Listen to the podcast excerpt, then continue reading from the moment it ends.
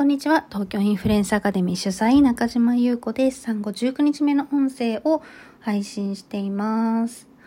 えっ、ー、と、今日はね、産後初仕事、まあ、新年初仕事でもあるんですけど、群馬県の地方創生のコンサルティングを Zoom でさせていただきました。そう、私、どっかで話したかなあの、地方創生をね、やりたいっていうのは結構数年前からずっと、まあ、夢の一つで、で、どんな形で関われるんだろうっていうのを、まあ思ってたんですけど、まあインスタグラムをね、始めて発信力が伸びていくことで、そのインスタグラムを使って司法創生にも関われるようになって、まあ夢が一個叶ったっていう感じなんですね。で、結構ね、全国いろんな地方創生に関わらせていただいてて、えっ、ー、と、例えば、私がアンバサダーを務めているところだと、北海道の利尻島とか、そう、本当はね、去年の夏に行きたいなと思ってたんですけど、まあコロナとかね、あの、私の妊娠とかもあって、なかなか行けなくなってしまったんですが、利尻島とか、あと長野県の、えっ、ー、と、中野市っていうところのアンバサダーをさせていただいてたりとか、あとコンサルでは山形とか高知、三重、まあ、群馬、あとコンサルじゃなくて PR とかになると、もういろいろ埼玉とか、鹿児島とか、あと沖永良部島とか、うん、いろんなね、ところの、えー、プロジェクトにね、関わらせていただいてます。で、やっぱね、面白いなと思うのが当たり前なんですけど、その地方によって魅力が違うじゃないですか。なので、どんなところを強みとして発信していくのかとか、どんな人に届けたいのかとか、そう、そういうところをね、一緒に考えていくのがね、すごい面白いですね。だ本当、まあ、なんか地方自治体といえど、個人に教えるのと本当同じで、そう、まあ、目的と、えっ、ー、と、届けたい人っていうところがね、やっぱり基軸になりますよね。そう。で、昨日はね、群馬の、えっ、ー、と、赤城っていうところの、えっ、ー、と、魅力を伝えていくみたいな話をしていたんですが、そうなんです。なので、そう、地方自治体だとその地方のことを私も調べるので、へえ、こんなとこあったんだとか、あ、こんなの面白そうだな、みたいな、うん、のが、私も見つかって、すごい、なんか行ってみたくなりますね。なんか群馬のこと調べてて、あの、犬ぞりのことがね、あの、ヒットして、そう、私、犬ぞり、あ、そこでやったんですよね。どこだっけ？スウェーデン。世界一周してる時にね、スウェーデンで犬ぞりしたんですけど、めちゃくちゃ良くって、そう。で、去年本当は北海道に犬ぞりしに行こうと思ってたんですけど、娘が、え当時3歳。で、3歳犬ぞりできるツアーみたいなのがほとんどなくて。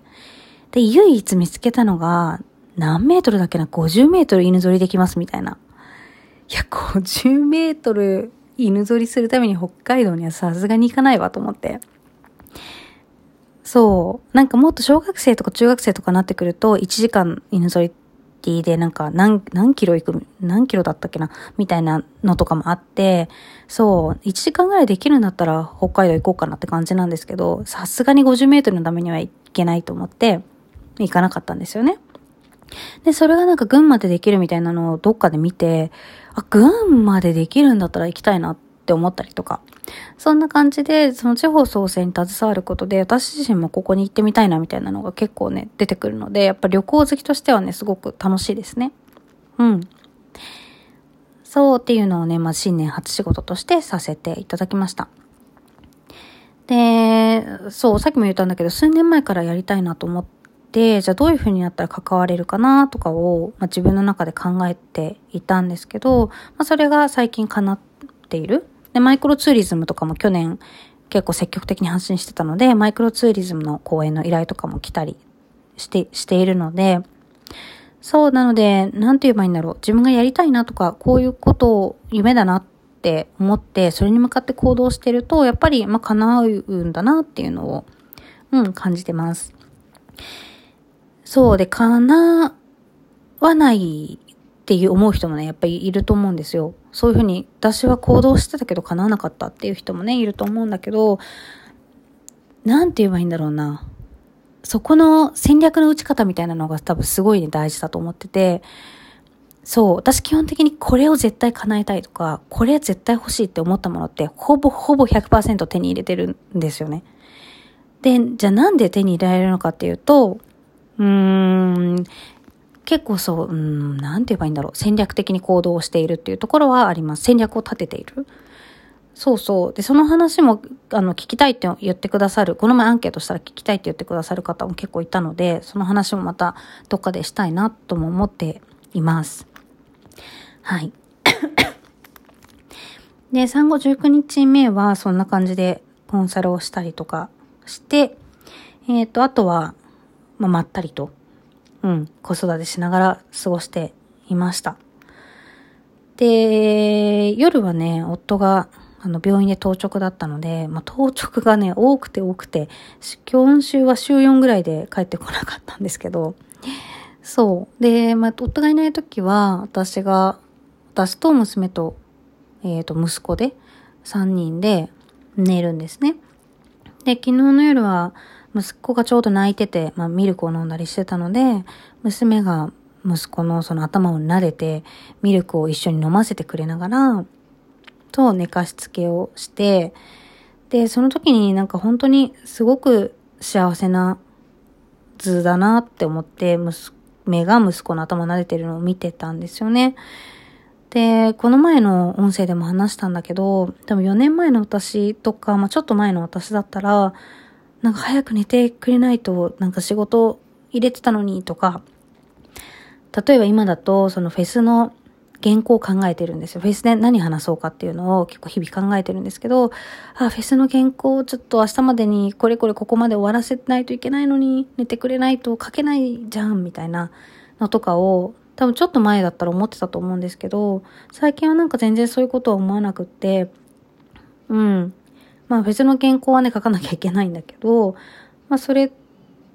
とはまた別というか、今のこの幸せをちゃんと噛み締められるようになったなっていうのを、うん、感じてますね。で、それは、まあ、ここ4年ぐらいで変化をしてきたところでもあるんだけど、今回その妊娠、出産を経て、ものすごく変化したなって自分の中で思ってます。自分のその幸せの軸っていうのがどこにあるのかっていうのを結構しっかり考えたんだよね。妊娠した、した後に。うん。で、公式 LINE とか見てくれてる人は、ね、そういう話何回か送ってるのでわかるかもしれないんですけど、その会社としての売り上げにフォーカスをするっていうよりは、私は今はその家族との時間っていうところにフォーカスをするっていうのが自分の幸せなんだなっていうのを思ったので、うん。なので、もちろんね、会社の規模を縮小させる気は全くないので、会社の規模は保ち、保ったまま行きたいんだけど、